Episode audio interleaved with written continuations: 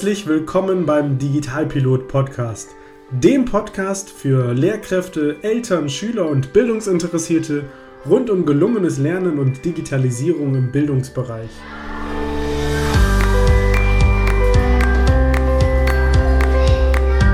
Was ist eigentlich Digitalisierung im Bildungsbereich? Brauchen wir sowas? Verändert sich Lernen durch Digitalisierung? Und wie genau läuft das eigentlich mit den Tablets in der Schule?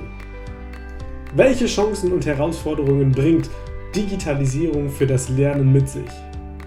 Viele spannende Fragen und noch viel mehr spannende Antworten erhältst du in genau diesem Podcast.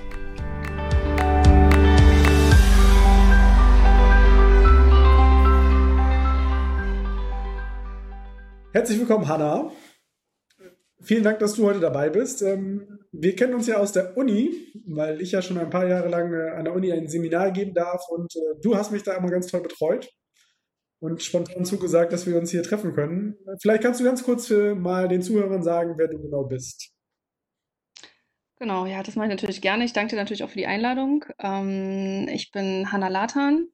Ich ähm, komme aus der Nähe von Halle, Sachsen-Anhalt und habe Lehramt in Halle und Fechter studiert ähm, für Deutsch und Erdkunde im Sekundarbereich 1. Und ähm, ich habe lange und viele Jahre in Fechter gewohnt, wohne jetzt in der Nähe von Lübeck, haben wir gerade auch schon gesprochen. Genau, und was ich gerade mache, ich bin ähm, wissenschaftliche Mitarbeiterin und promoviere an der Uni in Fechter ähm, in der Geografiedidaktik. Das Thema meiner Dissertation ähm, ist das Schulbuch als Medium im Geografieunterricht. Ich bin außerdem Schulbuchautorin beim Cornelsen Verlag und ähm, rezensiere Lehr- und Lernmaterialien. Ich bin ganz eng mit der Schule vernetzt, ähm, weil ich Studierende habe, die gerade in der Praxisphase aktiv sind. Das ist das zweite Semester, das Master of Education und ähm, ich betreue die eben an der Schule im Rahmen von Unterrichtsbesuchen und so weiter. Ich bin natürlich auch eng in Kontakt mit Lehrern, mit den Mentoren, die die Studis an den Schulen betreuen, ähm, aber auch mit Kollegen, Freunden und ja, wie gesagt, mein Mann ist auch Lehrer. Der macht gerade auch sein Referendariat hier in Schleswig-Holstein und ja, wir sind alle da in diese ganze Lage ähm, involviert in die ganze Situation und äh, manchmal auch ein bisschen mehr, als mir lieb ist. Das gebe ich zu. ja, da, da passen wahrscheinlich gerade ganz viele Sachen auf, auf einen ein, ne? Ja, genau, total. Ja, aber total cool, was du gerade erzählt hast. Also ähm, du bist ja in sehr vielen Bereichen unterwegs und sehr viel kennt sich mit Schule und mit, mit Bildung aus. Ähm, du hast gesagt, du bist Schulbuchautorin. Ähm, das ist natürlich so eine spannende Frage, wenn es um Digitalisierung geht. Also ich glaube, da scheiden sich auch die Geister zwischen. Die einen sagen, wir brauchen das Schulbuch und die anderen sagen, es muss alles digital werden. Ähm, vielleicht kannst du da mal so einen kurzen Stand, wie, wie siehst du das, wie seht ihr das? Ähm, ja, was, was ist für euch digitale Bildung und wie passen Schulbücher da rein? Ja, coole Sache, dass man das so auch zusammenbringen kann. Ähm, ich würde vielleicht erstmal anfangen mit, ähm, was für mich digitales Lernen ist. Ja. Ähm, digitales Lernen ist für mich so die Unabhängigkeit von festen und diesen starren, physisch gebundenen Strukturen. Also einfach eine gewisse Unabhängigkeit, das Gefühl von Freiheit, ähm, das sich aber auch aus dem Willen der Auseinandersetzung mit einem Gegenstand selbst ergibt. Ne? Also aus der Eigeninitiative einfach, aus der Eigeninitiative des Menschen heraus. Und ähm, genau da sehe ich auch das Digital oder das Schulbuch oder das digitale Schulbuch. Also ich glaube nicht, dass wir in Zukunft ähm, rein digital lernen werden, nur mit digitalen Schulbüchern, sondern ich glaube, dass das so eine friedliche und gemeinsame Koexistenz irgendwo ist. Ne? Also das Nebeneinander her, dass man trotzdem auf das Schulbuch zurückgreifen kann, wenn man sich mal ein Bild anschauen möchte. Und ähm, viele Lerner sind ja auch haptisch veranlagt, das merkt man vielleicht auch an einem selbst. Ich habe auch lieber das Ausgedruckte neben mir, wenn ich was lese, als dass ich jetzt auf dem iPad oder auf dem Tolino oder wo auch immer lese. Also das merkt man schon an einem selbst. Und ich glaube, das sollte man auch den Schülern zugestehen. Ähm, diese Freiheit, diese Wahlfreiheit und diese Wahlmöglichkeiten. Und ähm, genau. Das heißt, du glaubst äh, oder ihr glaubt, wenn, wenn du von, du hast von Cornelis in einem Schulbuchverlag gesprochen, das wird ja bei den anderen ähnlich sein, ähm, schon noch an, die, an den Fortbestand des physischen Buches in Kombination mit anderen Dingen. Genau, genau. Genau, ich denke da auch an das Modell, ähm, was ja auch vielfach zitiert wird, dieses Samra-Modell, ähm, ne, ausgehend von einem gewissen, ja, von einem gewissen, dem, dem einfach was schon da ist und dann eben weiterführend ähm, in andere und weitere. Also erst die Substitution, der Austausch, dann die Argumentation, also die funktionale Verbesserung, dann die Modifikation und ähm, schließlich die Neudefinition, die Neugestaltung. Ne? Also das ist schon was, was ich auf jeden Fall auch für das Schulbuch als Medium im Unterricht sehe. Hast du denn für dich so neben dem Schulbuch irgendein besonderes digitales Tool oder irgendwie, was du schon mal ausprobiert hast, wo du gesagt hast, das finde ich so cool, das sollten alle kennen? Dann wäre jetzt die Gelegenheit, das mal zu sagen. Ähm, also ich muss ehrlich zugeben, ich, ähm, dadurch, dass ich jetzt nicht so in der Schule präsent bin, kann ich da jetzt nichts aus diesem Erfahrungsschatz schöpfen wie vielleicht andere. Klar. Ähm, trotzdem bin ich privat ganz viel auf YouTube unterwegs und ähm, finde diese ganzen YouTube-Videos und YouTuber, die was, ja, bei denen man richtig was lernen kann. Also diese Lernvideos einfach. Ich denke da an Mr. Wissen to Go, ähm, Terra, Terra X, der, das Portal, ähm, von ähm, My, MyLab heißt es, glaube ich. Das ist so eine, auch so eine Wissenschaftlerin, die jetzt zusammen mit Harald Lesch zum Beispiel auch dieses Lesch's Kosmos oder sowas moderiert. ist eigentlich auch ganz spannend. Oder musste wissen Deutsch. Ähm, da gibt es ja auch ganz viele, ganz viele äh, Zugänge. Und ähm, ich glaube, für Geografie gibt es das auch, The Simple Club ne, wenn wir jetzt bei meinem Fach bleiben. Also da gibt es schon ganz viele Angebote und ich finde, klar, die einen sind besser als die anderen. Man muss da auch für sich selber, wie gesagt, wählen, was man dort am besten, mit, mit welchem Format man auch am besten für sich umgehen kann. Also der eine mag es lieber lockerer, der eine mag es lieber ein bisschen strenger, Stimmt. der eine mag mehr Bilder, der andere nicht. Also ich glaube, da muss man individuell schauen. Aber ich denke, dass das ein ganz großer Schatz ist, einfach dort, ähm, der frei verfügbar ist. Und ich glaube, dass man das richtig gut nutzen kann. Ja, und kostenlos ja auch, ne? Also ist ja auch nochmal Ja, ja, jederzeit abrufbar und du kannst es ja auch am Handy machen. Das finde ich ja sowieso immer faszinierend bei unseren Schülerinnen und Schülern. Also mir wäre das am Handy immer viel zu klein, aber die, egal wie klein oder groß das Smartphone ist, die ziehen sich die Sachen da raus. Und ich kann halt immer wieder auf Pause drücken, mir die Sachen aufschreiben, was ich wissenswert finde. Ja, auf jeden Fall. genau. Und da sind wir auch wieder bei der Individualität, ne? Also, was wir Richtig. gerade schon hatten. Ja. Was würdest du denn sagen, ist denn so eine, so eine Kernaufgabe? Was muss Schule leisten, damit unsere Schüler in der digitalen Welt bestehen können? Ähm, hm, also, Kernkompetenz. also ich finde, die Schule muss natürlich dafür Sorge tragen, dass ähm, man, also dass die Schüler in der Lage sind, ja, dass sie in der Lage sind, in der Arbeitswelt einfach zu bestehen. Ich glaube, das ist so die zentrale Aufgabe von Schule. Ähm, aber nichtsdestotrotz muss schon irgendwie gegeben sein, dass, ähm, ja, dass man seine individuellen Interessen und so weiter vertiefen kann, dass man auch in Dingen sich fort- und weiterbildet und Wissen aneignet, was man, was einem vielleicht nicht so liegt. Ja, also ein gewisser Zwang, wenn man es jetzt so sagen will, ist schon irgendwo dabei. Trotzdem glaube ich, dass es, äh, dass, ja, dass es so die zentralen Aufgaben sind von Schule. Einmal die Wissensvermittlung mit digitalen Medien, aber einmal auch die Medienbildung in dem Mhm. Sinne von, ja, dass die Schüler einfach lernen, wie man damit umgeht, um auch in der Arbeitswelt zu bestehen. Genau. Ja, es gibt ja Statistiken darüber, dass, ich weiß nicht, so und so viel Prozent, auf jeden Fall ein großer Anteil derer, die Jobs, die, die unsere Schüler irgendwann mal haben werden, die gibt es heute noch gar nicht. Aber wir können uns sicher sein, dass die auf jeden Fall alle was mit Digitalisierung zu tun haben werden. Ja, auf jeden Fall. Aber ich bin trotzdem ein, kein Freund von diesem, was vielfach immer ge gebracht wird, von wegen, ja, Medienbildung. Wir brauchen unbedingt das Fach Medienbildung. Ich Mhm. glaube schon, dass wir das brauchen in einem gewissen Maße, aber ich denke, dass ähm, man aufpassen muss, dass die Inhalte dabei nicht verloren gehen. Ne? Also immer die Orientierung an den Lerninhalten, an dem Curriculum, an diesen gemeinsam vereinbarten ja, Maßregeln. Denn ich denke, wenn man einfach auf Teufel komm raus Digitalisierung irgendwie machen will und irgendwelche Medien da mitbringt und so und nicht richtig weiß, wie man, ähm, wie man das einbettet und an welchem Inhalt man das aufzieht, ich glaube, dann braucht man es auch nicht. Ja, das Weißt ist wie, wie, mit, all- wie mit allen Methoden. Man sagt ja auch immer, Methoden sind schön, aber bringen in der Genau, nichts, wenn nicht. genau, genau. Und nichts, das, und bei allem ist Digitalisierung auch nichts anderes als eine Methode. Das stimmt, ja, Zweck zum ja, Zweck, um Genau, das zu vermitteln. Das stimmt. genau. Du hast ja schon angesprochen, das ist was sehr Individuelles. Natürlich, weil auch die Voraussetzungen unserer Schülerinnen und Schüler ja sehr unterschiedlich sind. Ähm, und Das auch, auch. das ist ja auch Alltag mittlerweile, dass in, in unseren Schulklassen eine, eine große Bandbreite an Schülerinnen und Schülern sitzt, die wir bedienen möchten. Ähm, vielleicht kannst du ja mal, ich, ich habe für alle, die ich interviewe, so einen Satz, dass der eigenverantwortliche individuelle Lernprozess der Schülerinnen und Schüler kann durch digitale Tools, Angeschoben werden und verbessert werden, auf jeden Fall. okay, Ähm, bedarf aber trotzdem einer gewissen eigenen oder externen Steuerung. ja. Also Ja, also damit ist die Lehrkraft gemeint. Im besten Fall, ne? Also im Fall Schule auf jeden Fall. Ähm, wenn wir jetzt von einem informellen Lernen sprechen, also ne, sprich mit YouTube zu Hause vom PC, dann ist natürlich nicht die Lehrkraft, sondern die Person, die es gerade erläutert. Ne? Ähm, genau, aber es kann auch die, können auch die Eltern sein, die Großeltern, von denen man was lernen kann. Das ist ja jetzt nicht unbedingt an den Lehrer gebunden. Stimmt, aber es ist ja immer eine Form von Lehrkraft, die, die da Genau. agiert, ja.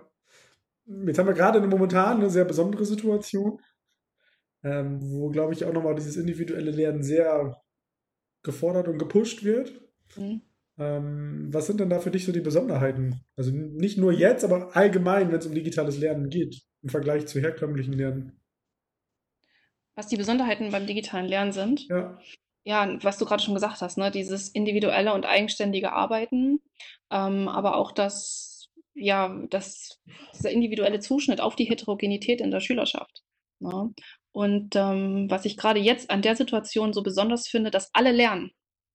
ja. Alle lernen in dieser Situation. Nicht nur die Schüler, sondern auch die Lehrer und die Studenten und die Professoren und Mitarbeiter, alle, die irgendwie ähm, in den in, in, in Bildungsprozess involviert sind, lernen an der Situation. Und das finde ich total faszinierend und ich glaube, das ist ein unheimlicher Mehrwert auch für einen selber, für einen individuellen Lernprozess, dass man äh, da ganz neue Sachen an sich und auch am weiter, wie man weiterarbeiten möchte, einfach kennenlernt. Das, das hast du schön gesagt. Also ähm, gl- glaubst du, dass das Lernen, so wie wir es kennen, hiernach genauso sein wird wie vorher? Also in der Schule, das schulische Lernen zumindest? Ich befürchte ja. Okay. Ähm, ich befürchte ja, denn ich glaube, dass Schule ein ganz träges System ist, das ganz schwierig mit diesen Veränderungen umgehen kann. Und ähm, ich glaube, dass wir nach dem Lockdown, den das ist, was es ja jetzt wirklich war, und vielleicht auch schon nach den Sommerferien wieder oder sobald es einen Impfstoff gibt, wieder genau dort sind, wo wir aufgehört haben, weil dann die Notwendigkeit nicht mehr da ist.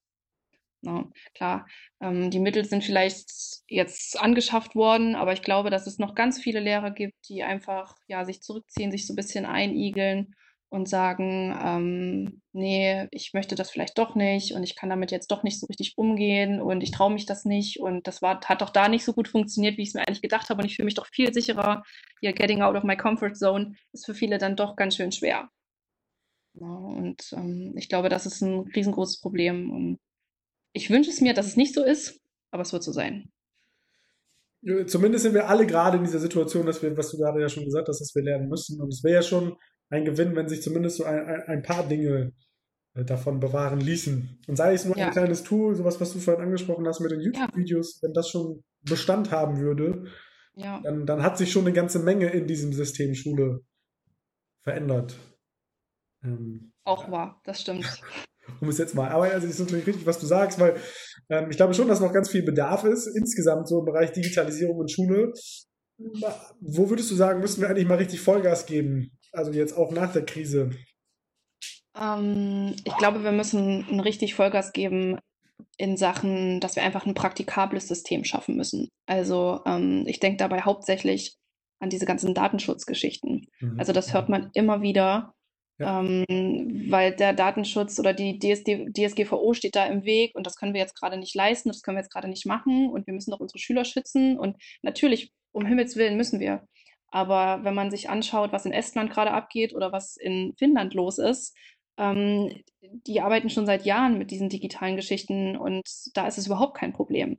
Ne? Und ähm, die führen PISA auch schon seit vielen, vielen Jahren an und, und oder auch andere, ähm, andere Leistungsvergleichsstudien. Und ich habe schon viel gelesen über diese Bildungscloud, Ja, die ähm, ja jetzt auch vielfach diskutiert wird und auch ähm, jetzt schon viel probiert wird.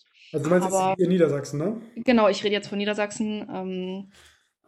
Ja, ich hoffe, dass es einfach irgendwann kommt und dass es nicht nur für so ein paar Leute irgendwie zugänglich ist, ähm, sondern wirklich für die breite Masse. Genau. Und dass auch die Finanzierung von solchen Endgeräten, dass das nicht mehr problematisch ist, ähm, dass ja Kinder und Jugendliche aus vielleicht ein bisschen bildungsfernen äh, Milieus da wesentlich bessere Chancen haben. Und ich denke, dass wir eine adäquate, angepasste empirische Forschung brauchen, die das Ganze begleitet, ähm, insbesondere in der Schule. Ja, ich glaube, das ist tatsächlich, es gibt ja viele tolle Lösungen insgesamt, also bundesländerübergreifend, Bund, im gesamten Bundesgebiet irgendwie, aber es gibt alles so Insellösungen, habe ich immer das Gefühl. Auch ja.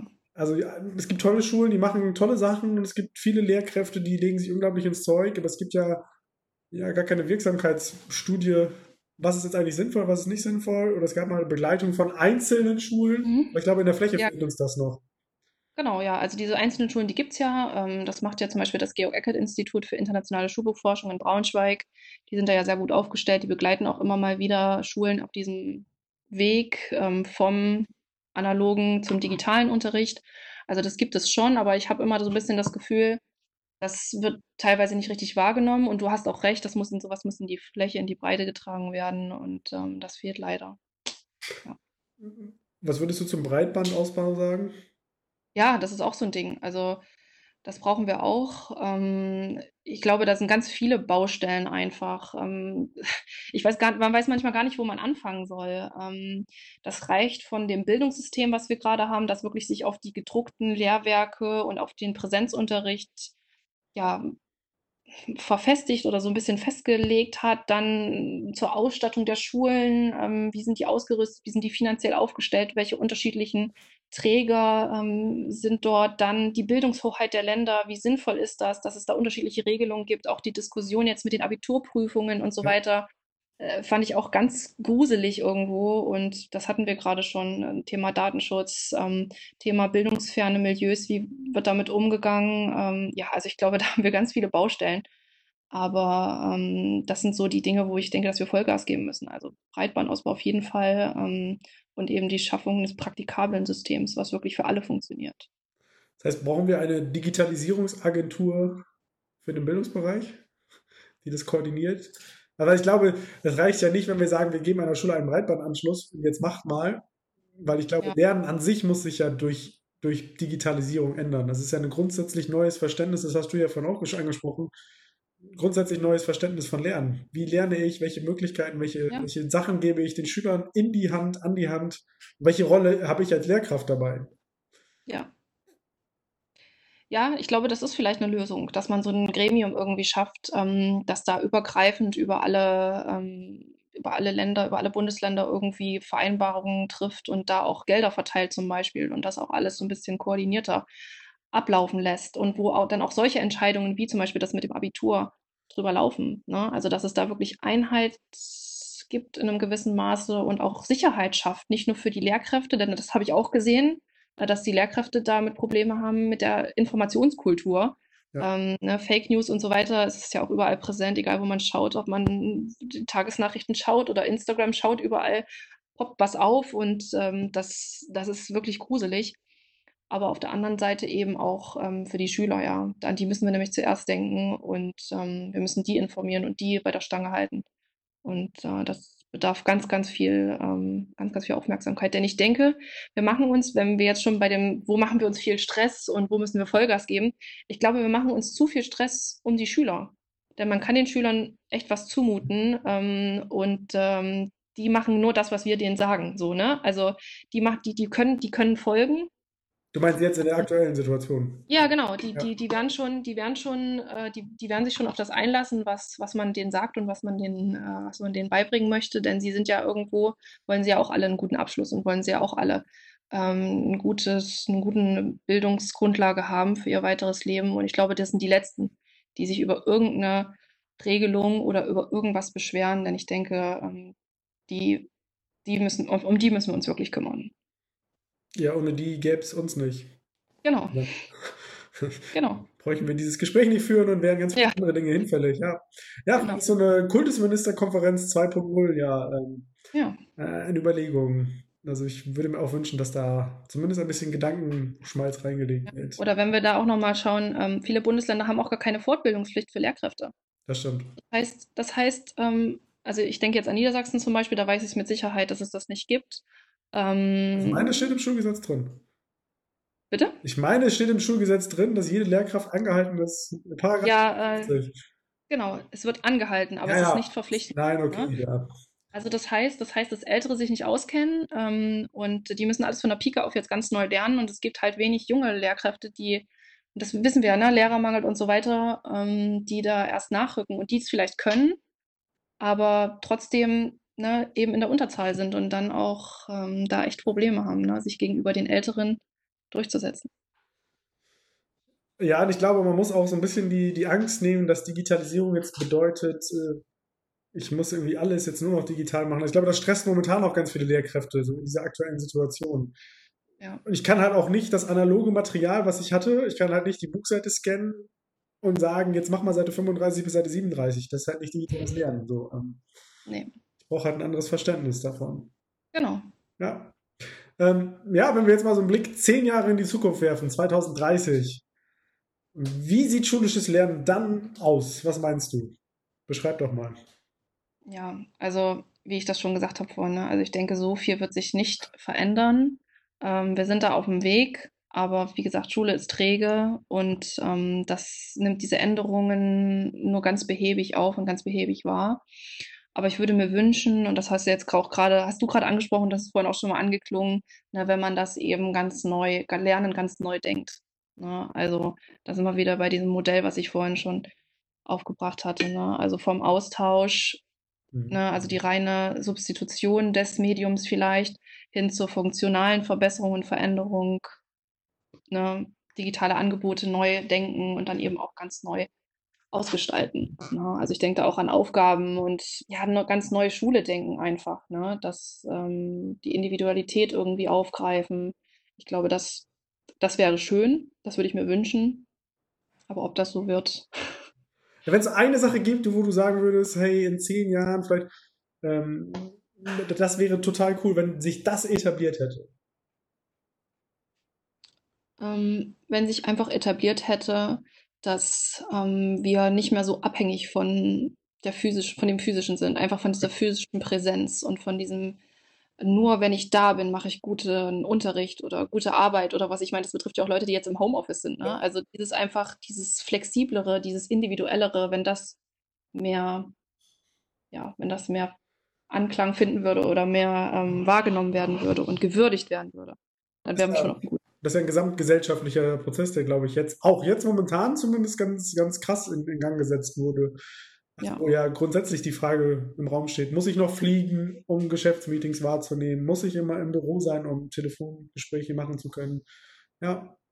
Und ich glaube, das stresst momentan ganz viele, weil wir es einfach nicht kennen und nicht gewohnt sind. Ähm, ich glaube aber schon auch, dass, dass sich da so ein bisschen vielleicht, ja, hoffen wir ja beide, sich das Denken verändern wird. Ja. Ja. Hast du denn ähm, ja so ein schönes Schlusswort, was du vielleicht Kollegen, Eltern, Bildungsträgern, wem auch immer noch so ein bisschen mit auf den Weg geben möchtest oder was dir wichtig ist? Ich, es klingt jetzt ganz plakativ und ganz platt irgendwie, aber ich habe so eine Lebensweisheit. Ich glaube, die Ach. passt an der Stelle auch ganz gut. Sehr gerne. Folge nie der Menge, nur weil du Angst hast, anders zu sein. Ähm, das ist von Margaret Thatcher und ich, das hat mich schon in ganz vielen Situationen begleitet, dieses Zitat. Und ich finde, es passt jetzt auch einfach sehr gut. Also jeder muss einfach seinen eigenen Weg finden, wie er mit der Situation ähm, irgendwie umgeht. Ne? Also wir hatten es gerade schon über Individualität und über ähm, Schüler und Lehrkräfte, wie sie alle gleichzeitig lernen. Und ich denke, das ist wirklich eine ganz, ganz tolle Chance, in der wir alle lernen können. Ähm, in so vielen Bereichen, sowohl über Bildung als auch über unser Leben. Und ich denke, dass ähm, das wird uns noch, das wird uns noch gut weit bringen. Ah, sehr schönes Zitat, wirklich, das ist schön. Kannst du ja auf Lehrer anwenden, auf Schüler anwenden, auf, auf ja, ja. wieder auf sich selbst. Ja, das ist wirklich toll. Ja, ja vielen Dank, Hanna, für deine ja, Zeit, äh, für deine Impulse. Äh, ich bin sehr gespannt, wie die nächsten Monate werden und äh, ja auch, wenn wir 2030 zurückblicken, äh, weil irgendwann wird das ja hier vorbei sein um dann zu sehen, was sich getan hat und was sich äh, vielleicht verändert hat. Ja, das wäre spannend, das mal zu sehen, wie das dann in, wirklich in zehn Jahren vielleicht aussieht. Dann äh, sollten wir in zehn Jahren nochmal uns dieses Interview anhören und dann sollten wir nochmal gucken, was, was davon wahr geworden ist und was nicht. Das wäre gut, ja. Ich habe übrigens letztens deinen Brief bekommen. Ah, ja. Von zwei Jahren vom Seminar. Genau. habe ich noch dran gedacht. Auch ein Jahr, das ist ja auch so, genau. Wir haben ja vielleicht nur für die Zuhörer, dass ähm, im Seminar musstet ihr einen Brief schreiben an euch selbst, was ihr von den Seminarinhalten behalten wolltet. Ja. Und äh, nach einem Jahr oder ein bisschen mehr als ein Jahr habe ich den jetzt weggeschickt. Und wie war das? Ganz verrückt. Also ich hatte ihn ja nach, zu, zu, mir nach Hause schicken lassen, ja. weil ich ja nicht wusste, wo ich dann lebe und so. Und ähm, meine Mutter hat mir dann bei WhatsApp das, das zugeschickt und was ist das denn, Hannah? Wo kommt denn das her? und ich so, Mama, oh ja, das ist ja total schön, was, da, was du da geschrieben hast. Wir hatten das über dich geschrieben. Und ich so, Mama, das habe ich geschrieben. Ach so, ja, das ist ja, das ist ja verrückt. Und, und ich, ja, und dann musste ich erklären, wo das her war und so. Und ähm, ja, das ist eine ganz tolle Sache, einfach, wenn man sich das mal aufschreibt. Und ich habe es auch schon viel gehört, wenn man sich einfach so Ziele setzt ähm, für ein paar Jahre und das dann rausholt. Und das ist ein total tolles, total tolles Gefühl, wenn man da ein bisschen was abhaken kann von seiner Bucketlist. Sehr cool. Ja, vielen Dank.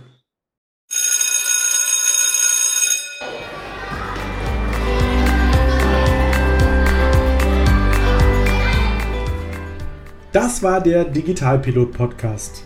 Weitere Infos findest du übrigens auch unter www.mediencoaching.nrw und auf meiner Facebook-Seite.